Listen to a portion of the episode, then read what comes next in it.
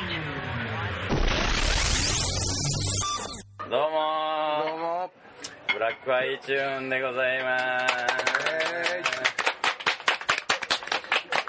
ね今日は。は拍手がちょっと多いね。そうね。もういつもともう環境が違うんですけどね。吉祥寺の、はい。もういつもお世話になってる最高のもううますぎてなんでしょうね、あのー、もうチンコが立ってしまう。カレーやピワンからピワンからね。お届けしたいんですけれどおも早速ですけれど、あお届けするのはブラックアイの左目ことキチュウと右目ことバキバキと。あいやあまだ？今回は2人です、はい。もうチンコ立ってモテるんじゃないですか もぞもぞもぞもぞしてますよ。はい。ということで、まあ、えインタビューの11月のインタビューの回なんですけども、はいはい。まあ、今月はね前回メインで話題になってたライペイント道場の、まあ、いったスペシャルゲストで森本浩二さんをはいはい。お呼びした流れもあり、今回はこの人に今月はちょっとゲストでお呼びしながらあの喋ってみようじゃないかということでね、はいはい。吉祥寺からお届けしますわ。はい。今今月のゲストはグラフィックデザイナーコラージュアーティストの川村康介くんです。よろしくお願いしますね。ね。ねねなんつってね。ねっつって。なんつってね。この紹介もね。もうもう先月。先月やったから。そうそう。もうモグラグ僕がやってるモグラグの方でねうんうんうんもう9月のアーティストでモグラグラジオでも出てます。なるほどなるほどなるほなんやったら来月もね。来月も。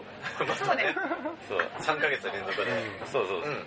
あの音声をお届けしようじゃないかと。どなるほどなるほど。川村康介ファンはもうほんまにもいやいるのかいないのか。みたいな本当にもう。う、もうほんまにね。音声パソコンの向こうでもチンコ立ってしゃあないでしょうねこね。人口立ってくれたらいいな。やってくれたらいいな。れねもうハーモニカ横丁で、ね、ハーモニカ横丁のこの狭いチンコチンコ言うてますけどね。狭いところでいねや本当にね。あのあれですよ。山尾君はいはい。一応メインの話題としては、はい。俺と川村君およびあの日本人のアーティスト、まあ、今回ブラックアイのうんうん。でも出てくれてる浜田らかも含め、うんうんうん。あのこの先月の10月に、あのフランスのマルセイユとセトっていうところで、はいはい。すごい大規模な展覧会がありまして、うんこれにみんな参加してたんで、それの話をメインに。そうなんですよ。それ俺がちょっと聞きたいなっていうのもあって。そうそうそうそうう。ん。ちょっとオキチュウ以外の角度からも お話を。そうそうでもあれじゃん。でもあの前回うんからの流れで言うと森本さんの話とかもちょっとあれじゃない？そうやんね。したい感じじゃない？うんうんうんうん。うん。森本先生ね。森本さん。森本さんもここのピュアンのまあ超常連ね。もう社長ですね社長。代代表。代表数々のねピワンでは伝説の夜があったという。いやもうね十何時間コースっていうのがね。ここであのね本当8朝8時？9時8時9時ぐらいまで。うん。うん森本さん多分あの時昼からでね。昼12時間で俺夕方前ぐらいから合流して次の日の朝8時ぐらい。にずっと延々とまあ下ネタを。やはり。やはり。下ネタだけであんなに持つんだっていうのをね初めて経験した、どうしようもないのね、サラリーマン歩いてたもんね。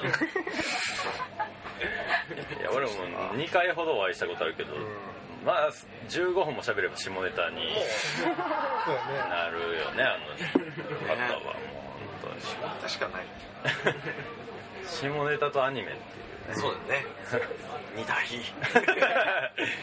やっぱりもうこうなんでしょうね。ね、だから森本さんといえば俺世代はやっぱこうエクストラあの、まあ。天使のあれを MTV かなんかで中学生ぐらいかな。うんそうやね。見てまあやっぱ衝撃やったというかアニメとこのテクノのなんかハーモニーみたいなでもさ改めてさこうやってハーモニカで飲むとさエクストラのさ、あのこ路地のシーンとかさ、うん。この感じなんやみたいなそうやね感じするよねそうすごいこういううんそうやね。だってモデルがここでしょ？うん。アメリカだからうねん。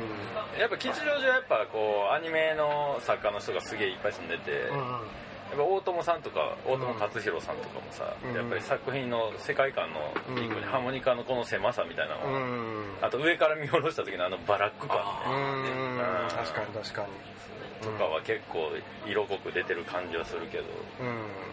えこのこの横丁っていうのは本当昔からあるんですか？このハーモニカ横丁的な。戦後の闇市からみたいで戦後からずっとある。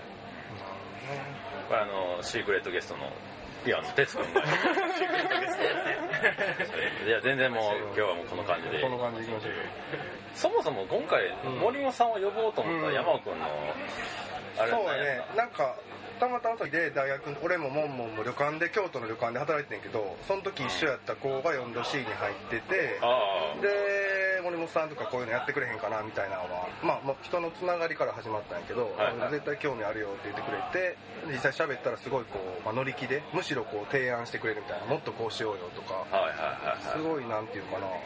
でまあ道場自体もこう、まあ、クラブカルチャーってところからライブペイントが、まあ、自分らを始めてでそこからもう一度こう広がりを見せてるっていう意味ではすごいこうハマって、はいはいはい。そのアニメの人でもやっぱりそのクラブというかねそういうことうん方向でが根っこにある人ってすごい少ないと思うしこの人やったらちょっといろいろなんか次のステップに連れてってくれそうやなみたいな。はいはいそうはい。そうあったっすね。なるほどね。川村君って森本さんといつ知り合ったの？森本さんはでももう三初めて会ったのは多分3年前とかかな。もうちょっと前ぐらいで、でもなんか話すようになるまで先に大友さんの方が全然話してて、はいはいはい。そこに森本さんとかもちろんいつもいて、うん。はい。はいでもねなんかやっぱね、まあ、あの感じだからちょっと話しづらくて最初、うんそしたらなんか2年ぐらい前にい会って1年ぐらいは同じ場所にいて挨拶とかはいつもする、はいはい。で軽くは話すんだけどそんな今みたいな感じじゃなくて、1年ぐらい経った時にまあもうこれ吉祥寺だとね結構当たり前になってんだけど普通に歩いてるとやっぱり誰かしらいるの。はいはいはいはい。でなんかそのすぐここのピュアの裏のね、うん。あの商店街夜中歩いてたら、目の前から森本さん歩いてきて「おお!」ってなって「飯食った?」って言われて「食ってないっすね」って言ったら「じゃあ行こっか」ってそっから仲良くなって。えー、いいっすね。で2人でそのまんまうん。飯食いに行って朝多分6時ぐらいまでいろんなアニメの話とかものを作る話してうん。そしたら森本さんが面白いねって言ってくれてうん。でそこからすげえ頻繁に会うようになってそうそれでもうそこから2年間ぐらいはもうがっつりとそしたら今度ピュアンがねちょうどちょうどピュアンができてすぐぐらいで。パワースポットが。で森本さんとかからあのねハーモニカにすげえいいカレー屋できたよって聞いて、うん。でそこ最近すげえ行ってるから行ってみればって言われてて、うんでまあちょっと経ってできてもうすぐだったよねぐらいの時にあじゃあちょっとそろそろ行ってみようかなって言って覗きに来たらもうそのタイミングで森本さんこう食ってて、うんでわーって入ってきて、ん。そこからもう1週間にね23回森本さんと会うようになまあでも週23来ても飽きひんからね。飽きないね。だってなもう何回来たのか分かんないもんね。ピュアのカレーは何回来ても飽きひんわ。ほんとね。地上に来たら絶対ピュアだ。なね。うんお高いんでしょピュアンカレやっぱりね。ーちょっとえだいたいおいくらぐらいなんですかデスカカレ1000円持ってきていただければお釣りが100円返ってー安い。安い。昔もっと安かった。よ まあ一応ね場所借りてるからね。一応ねベンベンチャーかましとかんと。ちょっと高くなったからじゃあ調子乗っちゃった高くしろっつったんだよねみんなで。あそうなんや。安すぎたから。ああいや全然。ああまり今日本当安すぎて最初。ねいやでもマジうまいからね本当ちょっにとぜひとも。ぜひこれ聞いてる人だって感じですけどまあそんな感じで。はいはい。フランス。フランスの話でしたっけ？今日は今日フランスでございますよ本当に、うん。えー本当に。フランスはねちょっと拷問でしたけどね。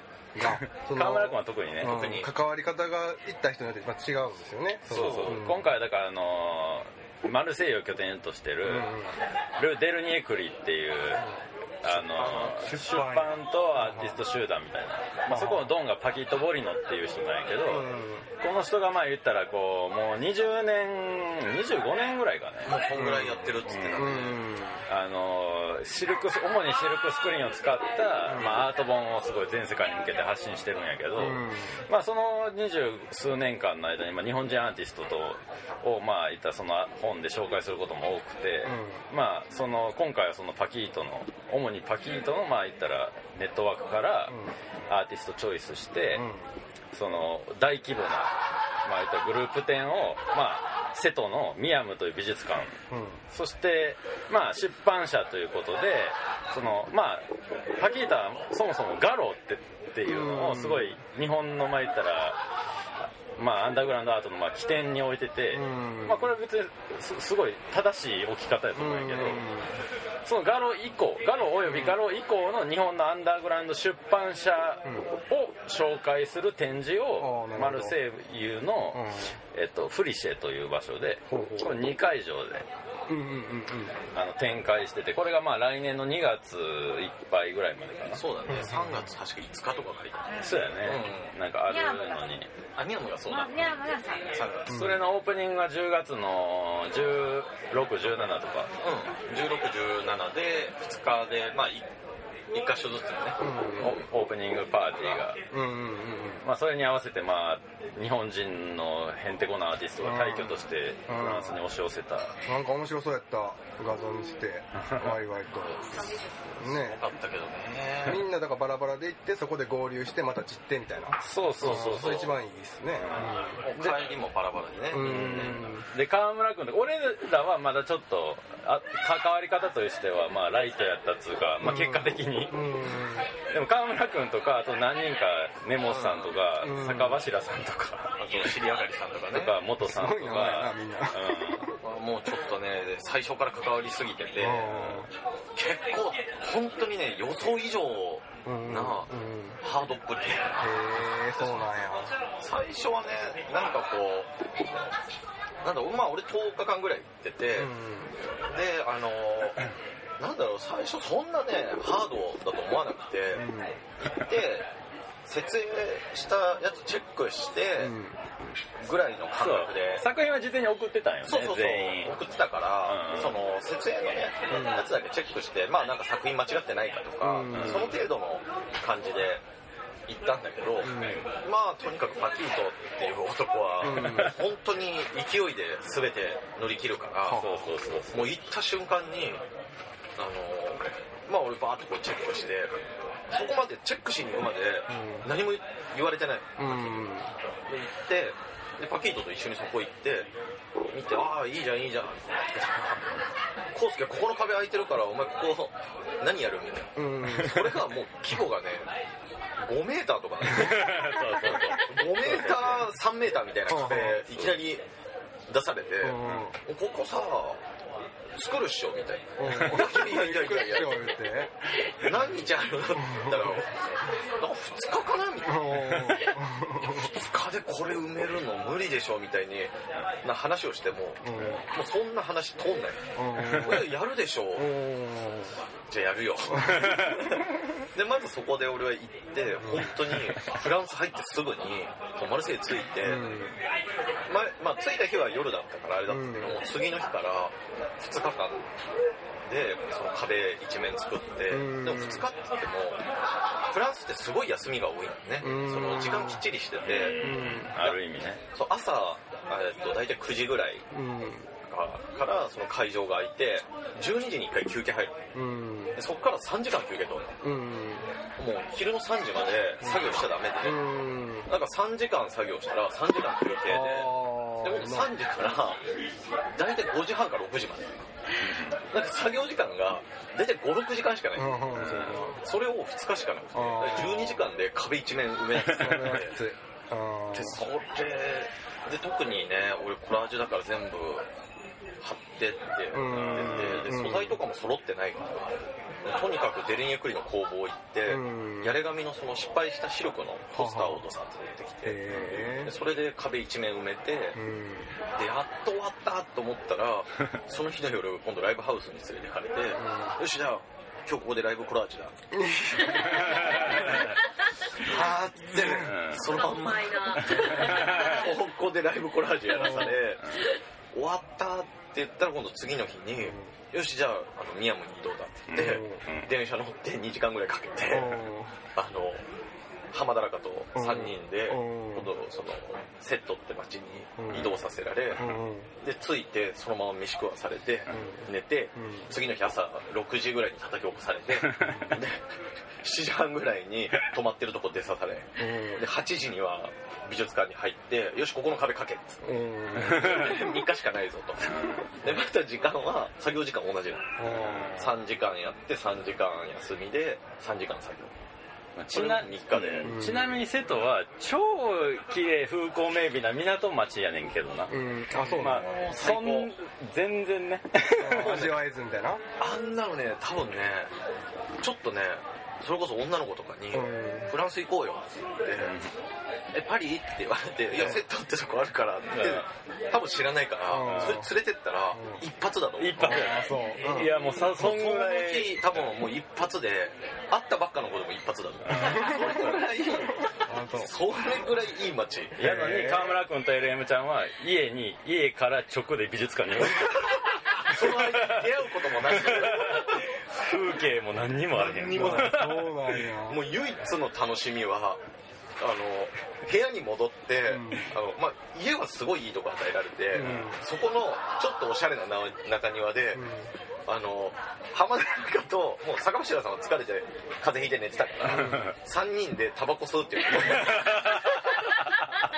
そこでこう海の海鳥のうん。バーって鳴く声をこう聞きながらこうタバコ吸って。若干の潮風を。若干の潮風浴びながらああ次はこんなとこ住みたいね。そうそうそうそう。それが唯一の楽しみで、でも本当にまあもうみんなに言ってんだけど本当お土産すら買う時間もなく、本当に唯一買ったそのねお土産のそのチンポの歯ブラシとチンポの指輪とかっていうのは、その美術館の隣にあのこっちで100円ショップみたいな感じ。はいはいはい。そこで買ったハロウィンのああハロウィン用のグッズをあの本当にお土産っていうか自分用に買って、うん。であとはそのそのちょっと先にうんうん。南限が隣にあるスーパーでそれこそ塩とかうん。一つだけ買って、はいはいはいもうそれぐらいしかすることなくて。いやフランス土産塩ってすごいよ 塩と塩感もわかるわでも。俺も買うことある。もうそれぐらいしかなくて、うんまあもうとにかくもうパキート・ボリノという男がねもうね。もうなんやろ。う結構その勢い。勢いとあとめっちゃイラチやねん。せっかちってこと？うん。すげえせっかちで。そうなんでもねあれだから今回帰ってきて思ったのが、うん。あれだからこの規模成功したんだなって思った。そう思うそう思う。うん。あれ多分普通にアーティストの意見なんか聞いてたらうん。絶対に実現しないと思う、うん。すごい力技やったから。なるほどね。本当になんだろうもう力で全てねじ伏せて あの規模全部やったって。いうへ実際本当に大御所とかうん若手とかの差が全くなく、全て全部力でガンっていくんだけど、うん。あの結局結果オープニングになってバーンってうん。全体図見た時の衝撃って、うん。いややっぱりねああそれはあすごいわ。まあビジョンがあってある上であったあった。しまあにこっちも日本人アーティストもパキートをすごいそそういう部分をかなり信頼してるうん。ところもあるしう実際だってあの3月に説明会に来たんやけど日本に一度来日して。うん。その段階ではほとんどの作家がどういう福岡になるんかが全くイメージついてなかったブレブレの写真見せられたもんねそうそうもう手震えてるから途中で。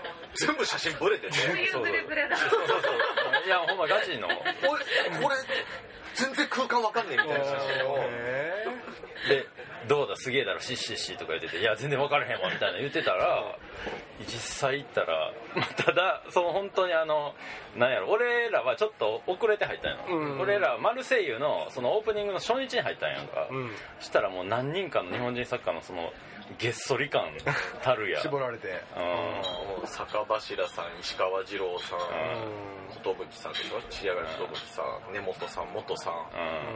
うん。であと俺あ耳をさん。耳をさん。友沢耳をさんで、まあ、根本さん言ったっけ？根本さん。の、まあ、その辺が全員、全員がげっそりしてて。疲れ果ててた。うん。であと関関谷あ関谷君がね。君がね。そうそうそう。なんか割と クソ面白かったね。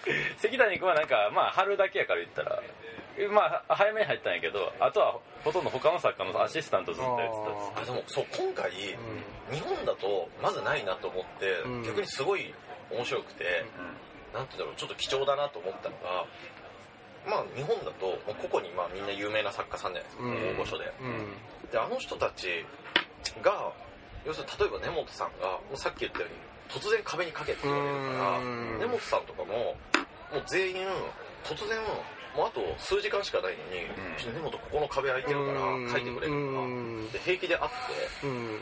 でその時にすごいのがその元さんとかうん。さんとかがみんな根本さんのアシスタントとして根あ本さんが下書きしたやつを書いてるあ絶対日本だとうん。まずありえない光景だからうん。もう個々にみんな確立してて絵うん。のね。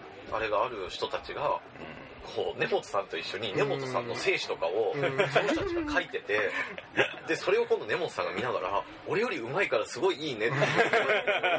そういうなんかこう、ね、すごい面白い光景が見れてうん。でやっぱあと結束力がねそう作り上げていってる感はすごかったね。全員そうだから全員終わった人がどんどんその若手うん。大御所関係なく、うん。みんな手伝ってくれるんだよねそう。ねでなんか俺らがね俺その浜田らかとそのまあ単体でも展示しててあと浜田らかとやってるユニットのデリケートゾーンっていうので、うん。そのミヤムって美術館の方のすごいでかい壁を描いたんだけど、その時とかもやっぱその元さんとかが隣でやってて、で元さんとかずっと来てくれてあと根本さんとかもうん。これ素材使えるんじゃないとか、うん。自分の持ってきたうん。なんかコラージュ素材とかをこう持ってきてくれたりとか、途中でこう俺らがやっぱね時間ないから集中して詰めてやりすぎてるから、そういうのほぐしに来てくれたりとか、ねなんかでもそのでっかい壁壁画というか、うん。直接描いたりとかそういうのがすごい多そうなイメージあったからなんかうん大きいのやつとかもそう。言ってたけど、あのサイズとかでねああいう面白いなと思って。そう。それの一番最後が俺やって。うん。そうそうそうそう。だからあのマルセイユの方にはのオープニングで俺らはマルセイユインしたら、うん。最初にそのフリシェっていうそのガロ以降のうん出版社を紹介する展示の方を先見たんやんか、うん。そしたら何かの手違いで俺2会場で出す予定やったんやけど両方に出すはずやった作品が全部そのフリシェの方に来てて、1会場でしか展示されてないでこれ俺多分もうこんこれ以上送ってないと思うんやけどみたいな感じで。でちょっとこれでもあのミヤムの方にも俺フライヤーに名前載ってるしどうしたらいいんかな、まあ、一応明日確認してみようと思って次の日ミヤムにみんなで行って見たらやっぱなくてでパキーとかシッシッシとか言ってやべえだろこの展示とか言って来て来た時にいやめ確かにめっちゃええ展示やけど俺の作品やっぱないわみたいなこと言ったらいや壁あるからかけかけよ。え時間は？マックス？なえマックス時間何時間？焦るよな。まあ、4時間半かなみたいなこと言われて。でもほんまもうあの時もうなんやろ。今年一集中したね。早かったもんね。めっちゃ早かった。最初特に最初の1時間かなり気合い。入ってまあそれこそ俺ら俺の時も、あのカニちゃんとイチャスと花輪君がん。それこそ手伝ってくれて、全部オキ中テイストで書いてたよ もう塗ってここ塗ってみたいな。めっちゃ綺麗に塗ってた。もんうん。そうそうでもねなんかねすごい本当にすげえ大変だったんだけど、うん。でも本当に結束力的なもんとしてはうん。やっぱすごいものができて、うん。でなんかそれをすごい俺感じたのが、あの16日のそのフリシェデンの方の展示で,、でその時まあ俺さっき言ったようにさ最初から入ってたから、うん。中で制作しててでその時からずっとね外の入り口の方にすっげえとんでもない壁があるうん。うんああはい。日本だとありえないぐらいのサイズの壁が真っ白で開いててあそこにオープニングみんなでライブやるからさとか言われてもう全員のアーティストはできないって言ったの。定番無理でしょって。うん。2時間しかない。うん。2時間であの壁をみんなで好きなように描いて埋めるからってうん。パキートの中ではもうビジョンができててうん。もう周りの作家誰もビジョンなくて 無理無理無理って言ってて、でそれでもうなんかほとんどあの最初にいた作家は全員もうそこで正直諦めた、うん。もうあれはもういいよ。うん。でちょうどそのモグラグのねみんながまだ来てなかったから、うん。じゃああそこはモグラグ任せよう。全員で。フレッシュやから。フレッシュやから。もうここはもうモグラグ任せよでもそれが始まったが6時からやん、うん。俺ら6時の頃今夜泊まる家案内してもらってたかそう。らで行ったらいないないし。で行った瞬間に尻上がりさんに俺がちょっとあ尻上がりさんと元さんが2人でいたからちょっと先先輩が言ってくんないと、うん。俺行けないっすよとかっていう話をしたら「いや根本さんでしょ」ってなって。じゃあ根本さん待ってみたらいなくて。なんか元さんと尻上がりさんに「いや一発目川村君じゃない?」って言われて全然何もなくてみんなめっちゃいるとこでめっちゃいたよね。めっちゃいたの本当に。その中でめっちゃいた。ああもうじゃあ先輩書けないんだったら行きますってうん。一発目行ったらそしたらもう一気に尻上がりさんと元さんがガーって来てくれてでそこで根本さん戻ってきて根本さんが書き始めてうん。そうそうそうでまあ民謡さんとかみんながこう書き始めてうん。そしたらちょうどうん。そのタイミングぐらいでファーって書いてきて で俺ら行ったらライブペイントするっていうのは聞いててんけどもうなんかもう大御所がもうほぼ結構書いててこれもうこっからどうすんねんみたいな。でもまあ好きはあったから、上の方とかね。そうそうそう。うん。俺らなんかだってさっきまでついさっきまで家案内されてたのにそこの階にたどり着いたら「うん。はい書いて」って言われて。そう。本当そんなノリ。まだリュックもまだ家の俺生き方を頭の中で反芻してる状態で「はいライペントよろしく」で書いてもうこれやるしかない、でもまあ最終的に本当に2時間でね完成してでもドセンター取ってやってるよね俺。デリデリケートゾーンでドセンターを。ゾーンで。嫌嫌がらせのように。一応俺ら上の方空いてたからイチャスと俺で右大臣左大臣。そう。右と左に 右と左。真ん中にあの浜田中と俺ねちょっと乗ってなんか当店ポールみたいなでそこに根本さんの精子が 絡んできてて。えーめっちゃいいやん。そう。ただやっぱネモさんとかミミオさんとかの線をオーバーで書くことはできんから。後ろ後ろ後ろ。そうそう。でもすごかったもん。ねある種まあライブペイント的なこととか公開制作とか現地でもういざやりなさいみたいな追い込まれた状況でやるみたいなことがあったってことだよねそこに。しかもなんかやっぱこう一枚の中でこうコンコラボできたみたいな喜びは確かにあったし。それでもすごい聞いててもなんかすごい伝わるし、ん。すごいいいのできたんやろなとも思うし、うん。まあね本当みんなプロなんだなっていうのはうん。すごいね感じた、うん。あのあれ多分慣れてないっていうか、うん。人がやると多分、あのただの寄せ書きみたいにな。っちゃう、うん。そうそうそうそう。ちゃんとねみんなやっぱり自分で個々に書いてるんだけどうん。絶対バランス見て書いてるからあの仕上がった時に引きで見ると1万円みたいになってて、うん。それやっぱ日本人やからそうなんのかもかな。そう。それもあるしやっぱ、うん。俺らこのラジオはさライブペイント中心にテーマで話すけど、うん。ライブペイント的に言えばさ、まあ、例えば尻上がりさんとかさネモさんとかってさ向こうのああの見に来てる人も知ってるやん、うんうんああ尻上がりが今書いてるっていうのを見てる感動があるやん、うん。でも俺らみたいなモグラグの作家なんてまあ無名やから多分知らへんと思うけど、うん。逆にこっちはなんかライブペイントをこうあのなんつうのこっちでもやってたりとかしてるから、ね。うん。ある程度こうライブペイント的な見せ方みたいなところでうん。客を引っ張ることもできるから、うん。その辺のバランスが結構、うん。ショーとしてはうまくいったんじゃないかなという感じはするね。やっぱ誰も離れずずっとみんな見てたから、まあできていくね過程をね。そうずっと見てて結構最後までずっと人残ってたし、あれはねすごいなんか。あの壁のサイズが良かったよね。いやだから贅沢やで今聞いてる限りではめっちゃ贅沢な。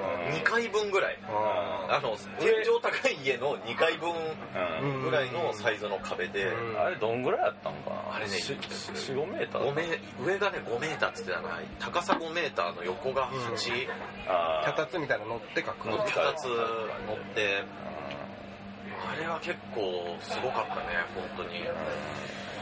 全体的にやっぱ規模がでかい。でかいよね、うん、とにかく作る壁っていうのが全てでかくて、で実際やっぱ来たお客さんもすごい多くて、うん。そのミヤムの方ではその瀬戸の市長が挨拶に立ったりとかして、そのプレスとかもすごい退去として押し押し寄せてたし、まあ、ここでだから都築教一さんがちょっとだけあの、マルセイの時憤ってたのは、うん。そのこれ本当は日本でやらなきゃダメだよね、うんすごい切れてたけどあー。それ。それがマルセイユに巡回してくるぐらいじゃないと本当はダメでしょ。うん。あとやっぱり鈴木さんがすごい憤ってたもう最大の原要因はものすごい多分フランスに関わらずプレス来てたのに、うん。日本からのメディアの取材がゼロやったっていう、うん。鈴木さんだけだったっていう。うん。鈴木さんが唯一のメディ唯一のメディアで。まあでも一番ある意味今影響力あるアまあね。メディアの人だから、うんなんかまあ都築さん曰くねやっぱこれこれがあの日本のね、あうん。あの後追いというかさそうそうそうそうあのよくある逆輸入パターンでうん多分これでフランスとかでもうテレビ局とかガンガン来てたから、うん。あのしかも結構ケーブルとかああいうのじゃなくてちゃんとした民放うんのすごいしっかりした番組がいっぱい入ってたから、多分これである程度話題になって、うんそれで多分その日本のねそういう評論家たちがそうまた後追いでうん。そういうのがあったっていうふうにうん。言う、まあ絶対そういう形になるよってうん。だからつまんねえってずっと言っててそうそうそう。でやっぱ結構なんていうの僕がすげえ最高に思ったのはとはいえあれやねんなそのこの今回の展示っていうのは冒頭にも言った通りパキートパキート・ボリノっていう男の、まあ、こう二十数年間の、まあ、言ったら集大成みたいな展示で、まあ、言ったらそのパキートが自分の価値観でこう広げていたネットワークに引っかかるアーティストのみでまあ構成されてるから、そのなんとのあの人が作ったシーンと言えるというか、うん。だからその元々あった既存の何かみたいなものをやったわけじゃないっていう意味ではまあ言ったらやろうと思えば誰でもできるなって思ったんですそうだよね。う。ん。そうだから特別なことではないというかそそう強い信念があって長いこと続けてたことによってこの美術館2つを使ってこのぐらいの規模のことを起こせるぐらいのことが今フランスで起きてるっていうこと。なるほどなるほど。なるだからこれはだから翻ってこう日本でもさ、まあ、僕らがやってるような活動みたいなことのまあ言ったら延長線上にある風に俺は見えたからうん。すごいなんか心強いというか。そうだな。うん。なんかそういう気がしたね、うん、特にやっぱね出版が絡んでるっていうのがねねそれが一番ね普通のキュレーターじゃないっていう、うん。そうそうそうそうそうそうそう。で本人も作家やし。そうそうそう。本人の作品も展示してあったし。あとミヤムの方ではさあのとはいえあの向こうの作家のあブースもあったようん。あそこやっぱ見応えあったな。あれすごかったね。でそれは現地の作家のそう。そう。でもあれもなんかでもその日本の作家に影響を、まあ、少なくとも受けてる作家を中心に集めてうん。あるブースでうん。だから割とそもうそれこそ今回出てる日本の作家に影響を受けた人たちを集めたうん。ブースみたいになってて、うんでもやっぱパンチあったね。パンチあったしそう。やっぱりでもそのなんつうのこう同じような世界観がす通底しててあって、うん。でもやっぱこう出し方がちょっとだけ味が違うのよね。そうそうそう。そうテイストが。あとやっぱなんかああいう風にまとめてはじちょっと見え方変わる。なんか俺なんか元秀也さんとかは、なんかこっちやったら結構可愛いイラストレーターみたいなイメージやけど、うんあの中に入るとちょっと見え方変わるっつうか。あそこにぶち込まれることによって急になんだろうがっちりとえぐいものに変わってそうそうそうそう。あの塗り塗りとか塗りの丁寧さがなんかちょっと過剰なものに見えてくるっていうなんかねものすごいサイケデリックなものに見える見える、えー面白いな。そう。もう置き場によって全部変わるんだなと思って、それはちょっと新鮮やったな、ね。田波さんのとかも普通の多分超綺麗な美術館とかに置いてあると、ん。多分すごい、まあ、いつもねそういうのだから超ちゃんとした美術作品として見えるのが、ものすごい毒持ったもんに見えたりとか見える見える、ものすごい面白かったね。うん、であの3階にね都築さんのこうあそう見せ物小屋のなんだっけあの看板というか垂れ幕みたいなやつがそうテントののコレクションがブワーって貼ってあるんやけどこれめっちゃでかいんやけど、うん。ぜ一個一個が完全に無名の絵描きの前言ったらちょっとフリークな、うん。フリークスな感じのイラストレーションやねんか全部、でもまたそれが一番上にあることによって なんかもうなんやろあの空間のなんつうの総仕上げっつうかなんかでもなんつったんやかな日本人アーティストばっかやけどこれもう日本人っつうかなんか おかしな絵描きっていううん。なんか、おかしな空間みたいなうん。感じになってて。いやだいぶ変な空間だったねあれはうね、ん。日本でも日本でいややるとしたらいや。ね多分普通にどこなんだろう現代美術館とかになっちゃうからうん。多分あれはやらせてくんないだろうな。うやしなんかさしょうもないしがらみがいっぱいついてきそうじゃない、うん。このメンツやとそうだね。なんかこうちょっとした権なんていうか既得権益的なものが。やっぱねあれフランスだったっていうのでね外に出たっていうので全くそういうのがそうそう取り払われてたから。いやものすごい正しい位置で知り上がりさんの作品見たって感じしたしな、うん。あそうだね。うん。なんか本当によりなんかこう一段階上で見そうれた感じが本当の意味でなんかアート作品として、そうその知り上がり寿という人、うん。でやっぱこうなんか日本ってやっぱりなんていうの？俺その前にマルセイユに行く前にパリに4日間ぐらいおったんやけど、パリとかやとやっぱ美術としての歴史がすごい深いから、そのいろいろこう例えばローブローとかハイアートとかあとまあアール・ブリュット的な、うんアートサイドアート的なのとか全部こう割と結構こう区切られつつ全部成立してるような印象があって、でそれってすごいなんていうの健全なことやなって思ったんやけど、でもなんか今日あれの話するときになんかあそうかってちょっと思ったのがなんか日本ってこう漫画においてはさガロってのがあってさ、うん。またら少年ジャンプみたいなのとかがあるやん。うん。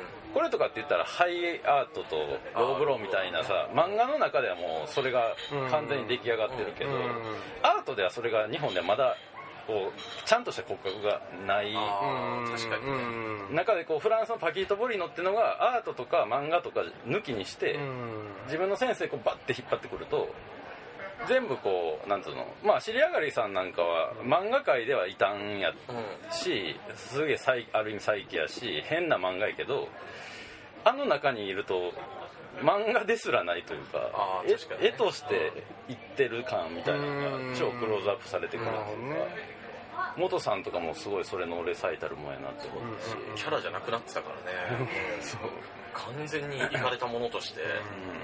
うなんか日本の漫画もなんかそういう感じで目線で見ていくとちょっと見え方変わるかなって。うん。思った、確かに。うん。しかも漫画っていうねすごい B4 ぐらいの紙にみんな描いてる人たちがうん。壁に描くってそいう。う。それ俺めっちゃ今興味あるんですよ。ね。漫画家さんが。二郎さんとか坂柱さんとか。高柱さんとかうねん。だってもう本当にミヤムの方のあの尻上がりさんの作品とかいやそれこそもう高い。やさあれこそね45メーターの壁でうん。とんでもないね。横あれ10メーターぐらいあるんだよ10メーターうんそれをあの人2日半で描いたからうん。ねもうブワーってしかもその大きい絵を1枚とかじゃなくてすんげえちっちゃいキャラがめちゃめちゃいるやつをへもう1個のそれこそもう漫画のあの人の描く漫画の全コマを一つにまとめたみたいな。そうやね。ねなんかそこで1個の世界観がそうそうそうコマっていうの枠を取り去った尻上がりさんの漫画やったよね。そう。あれを10メーターの5メーターぐらいの1枚のコマに全部敷き詰めたあ感じで。ーそれ面白いですね。そう。だからやっぱ絵としてすごい全体でまとめるめっちゃでかいモチーフとかもあんねんけど、細かいのがあんねんけど、うん。全部なんつうの一コマ漫画みたいになってるっていうか、全部シチュエーションがバラバラで、それがすごい面白くて、あと絶対漫画だと許されないあのなんて言うんだろうあの、まあ、インクつけすぎて垂れてくる、うん。まあ、あのドリッピングみたいなああいうのってまあ漫画だと絶対にホワイトで消すものが壁になることによってあれすらも全部みんな生かしてて、うん。ブワーってもう垂れてるやつをそのまんま生かしてうん。ガンガン上に描いていくみたいなのがすげえ新鮮で。てか尻上がりさんのやつさホワイトなかったない。あの全部一発の俺書いてるとこ見てたんだけど本当にすごかった。めっちゃ太い筆で筆でか。ブワーって一筆あでもう下絵なしく。なしで。へーすごいね。であの本当に水の加減だけで濃淡つけてて黒一色で。薄いグレーから黒まで。確かに。あの人たち元からちょっと筆で描いてそうななんかねイメージは。あれをすっげえでっかい筆でパーって描いててすっげえ速いわでガーって垂れてったやつをまたさらに生かして。そうそうそう海外から見たその、まあ、壁に絵を描くって、まあ、なんつうの欧米とかではストリートアートって言われてる中でもやっぱ漫日本でそれがこう特化していくにあたってやっぱ漫画家さんがこうそこに入ってくるっていうのはすごいブレイクスルーになる気がするというか、絶対ないことだもんね。うん。日本だとまずうんないね。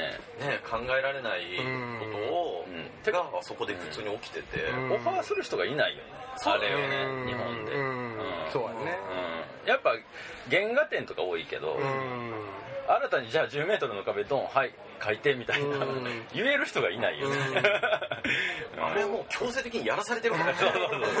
そうだから吉祥寺とか飲み屋行って漫画家さんがこう壁にさわーって描いてる人結構あるけどやっぱこうでっかくはこんなでっかくさらっと描けはんねやっていう人とかさいろんなタイプの人いるけど描ける人をどんどんなんか見てみたいというかうん。大きいのでもなんかやっぱ話聞いてると元さんとか今回結構仲良くさしてもらってんけど元さんとかはなんか大きい絵あんまり描いてなかったからうん。すごいいろいろ勉強になったって言って。たあ普段は面相とかそれこそ丸筆っつうかうん。普通の筆で描いてたけどうん。ライペイントじゃなくてその OK やと平筆とか。ーあそうだね。ハケみたいなんじゃないともう間に合わへんから。うん。で実際使ってみたら結構こういう線引けんねやみたいなのをうん。あのは新たに知まあ、ったり発見には絶対なるよね。うん。うんうんっていうのはね。みんな多分あそこで発見したことすげえ多いと思う、うん。なんかやっぱ根本さんとかもやっぱそうだったし、うん。あんなサイズのやつで描くことないし、うん。で俺らも結局壁でかすぎて、いつもその浜誰かとやってる時ってまあ大きくても2メーターないぐらい、うん。それでやっててあのサイズやるってなった時うに、ん。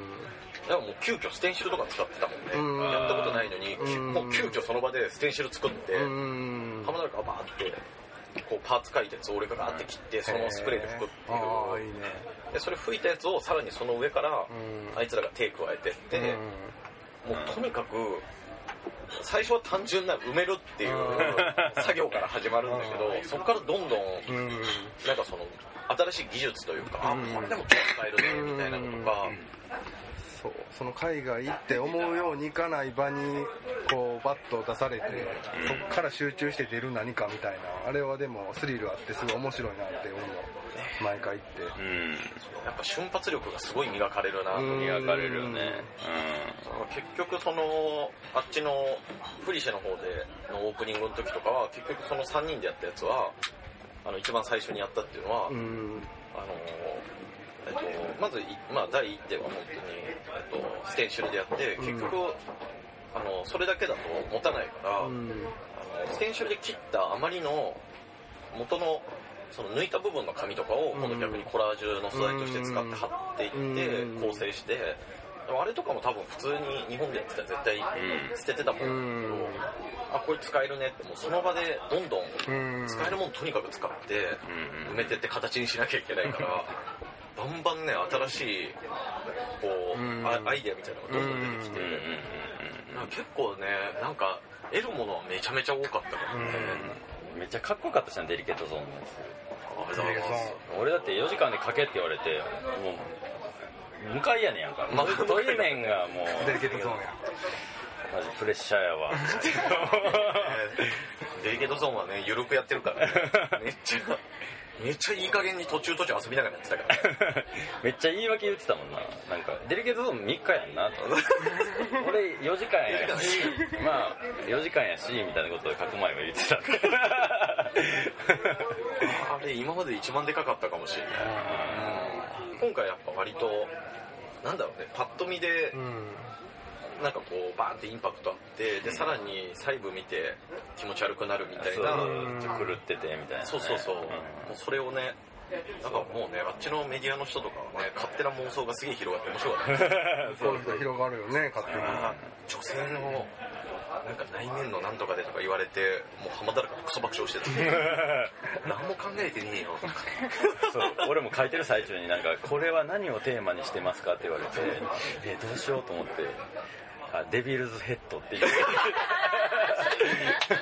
もうね本当みんな超いい加減だから。俺とかも最終的に「何何？パラダイス？パラダイス? 」出た。出たれパラダイスで収めればいいでしょリメンバーパラダイス。リメンバーパラダイス。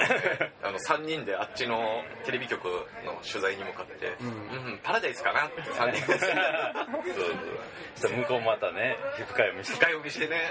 これがパラダイスなの。この中身がなんとかでみたいなすげえ言ってて。深読みしてくれるのはでもいいよね。面白いと思うわ。あれうん。まあ、あれが本来のねそうそうそう。なんかこう作品の一番いい見せ方というかね。うん。何しか特に今回はやっぱりこうデルニエクリっていうものすごいでっかいこう柱があったからその見え方もすごい統一感があったし見る人もデルニエクリ知っててそういう世界観のもとにいろんなものを見てるからうんなんかやっぱりそれはすごいなんていうかうん統一感が出ていたというか。うんうん。な上にあの物量と展示自体がデルニエクリやったからね完全に。うん。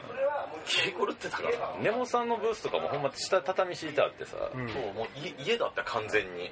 ただの、うん。あの本当に家になっててあの中にあの根本さんがあのいきなりもうゴミ袋をみんなに配って、うんあの書いてる人たちに、うん。作業中にゴミ出たらこれに全部ゴミ詰めてってって言われてでガーってゴミ詰めてって、うん。で最終的にそのゴミ袋を、うん。中にパンパンになったゴミ袋をさらにこうね展示して中にその場で制作した人のゴミが全部、うん。ゴミまで作品として展示する。それがこう絵になるというか様になる環境というかね。ネモさんバリ興奮してたから「こここの天井のやつこれ寝転んで見て寝転んで」とか言って「すごいでしょ」とか言って。超やばかったよね、うまあ、でも今回展示通して一番やばかったのがもう最終的に俺と浜田中の中でね。もうこれ全部通してうん。一番何よりもインパクトを残したのは坂柱さんの坂柱さんって今回あの拾ってきた段ボールまあ骨組みだけ最初ある木のうん。四角い。でそこを拾ってきた段ボールでこうなんていうんだろうこう壁を作ってって、うんでそこに色つけてトタンみたいにして、あのうん日本の古いトタンの部屋みたいなのを再現うん。したの。その拾ってきた段ボールがクソ臭いの。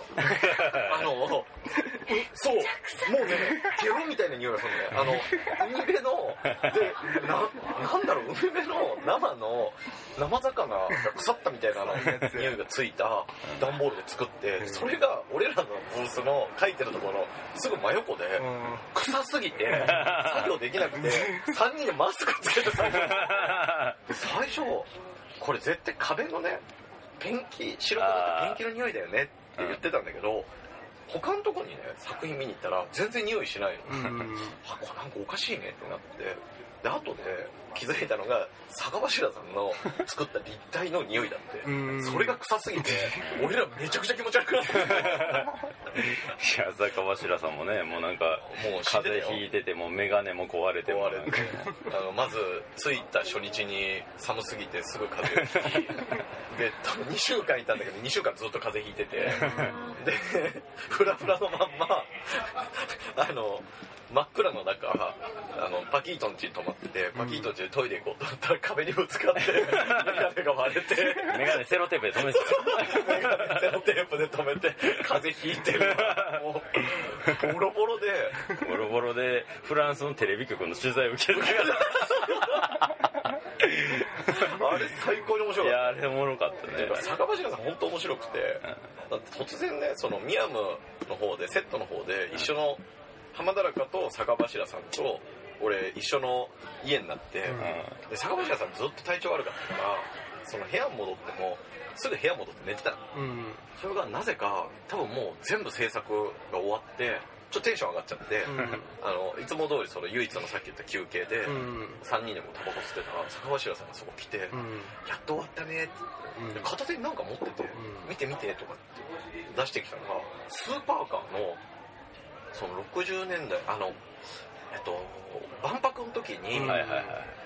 なんか作ったコンセプトカーの、こんなミニカーみたいなの持ってきてうん「これすごくない?」とかってなんかこうガチャガチャやってて「だからこれフランス来てこれ買ったんですか?」ってうんこれねフランス来る前に中野のマンだらけで買ってきたんですよ。マンだらけで買ってきたスーパーカー持ってきててでそれをそこでシャーってこうやっててやばい。ないやこれやばいなこの人と思って。もういちいち全部やばくてもう坂柱さんもずっと下駄みたいなの入ってたしいや入ってたね。名前すごいな。坂柱意味です。坂柱ずっとセトスみたいセトスみたいですそうもんねもうねマルセイユに帰りたくないってずっと言ってうん。ずっと言ってたもん。ねて静岡在住。そうそうそう 近くにセ港町のうん。そう。そうそうそうめっちゃおもろかったけどね。う今回やっぱ坂柱さんが収穫だった まあね。超いい人。そうもちろんもうみんないい人だったけどまあそんな感じでお時間でございます。みんなみんないい人っていう。まあとにかく大御所みんないい人。いやでもすごいすごかった伝わったなんか画像だけやったらねあれやったけどその内側の部分がすごい伝わったっすね。まあなんかいい本当にうん。うんなんかやっぱねうん。なんかこうジャングルというかね危うん。戦場にみんなボンってうん。掘り込まれるうんとやっぱ結束力はつくんだな。っていううん。つくしやっぱりこれ聞いてる人はやっぱまずはねパキート・ボリノっていうかル・デルニエクリをちょっとまず知ってほしいなっていう。か訪ねてってほしいね。うん。ここの功績マジでかいからね。まあね本当にまあこれでまた多分ねここから日本との作家との多分つながりもまたさらにねうん。多分パキートもそう。多分深くなっていくから。やっぱもう一番最年少はカニちゃんまで。24歳歳。うん。までやっぱ今回あのパキート知ることもできたわけやし。そうそうそう。まあ日本ではとかくねうん。ネットとうん現場みたいなのとか、うんなんかアートとはどうやみたいな話をする場合が多いけど、うんでもまあ一人の男が二十数年間やり続けてたら、時代あんま関係ないなっていうか、うんうん一つの時代はあの人によって作られてるっていう。でそれが日本人アーティストのみで行われてるにもかかわらず日本ではほとんど知られてないっていうこの状態を考えるべきじゃないかなっていう気がしますね。うん。そうだね。うん。なるほど。どうですか？いやすごいね勉強になりましたよ。勉強になったし俺からしたらやっぱこうさっきも言ったように漫画家さんとかイラストレーターさんがでかい壁にアタックするっていう状況に掘り込まれてその結果を出したってすごい興味深い。うんライブペイント的にそうそうやねうん。なるほどね。はい。ということでちょっと最後にインフォメーションだけちょっと。あはい。えっと来年の2月までラえっとマルセイユの Friche でやってるのはMangaro。という展覧会でございますで、えーセト、えー、とマルセイユから大体100キロぐらいですね100キロぐらい、うん。電車2時間ぐらいのところにあるセトという町でやってる MIAM っていう美術館でやってるのがヘタウマ。うん。両方とも presented by Le Dernier Cri ということで、 curation by Pakito Bolino ということでね、ぜひあのーよかったらねこれ来年までやってるんで見に行ってください、というわけでお届けしたのはブラックアイの左目こと沖中と右目ことバキバキがお届けしました。というわけでございまして今月のアーティストインタビューはグラフィックデザイナーでコラージュアーティストの川村康介君でした、はいありがとうございましたありがとうございます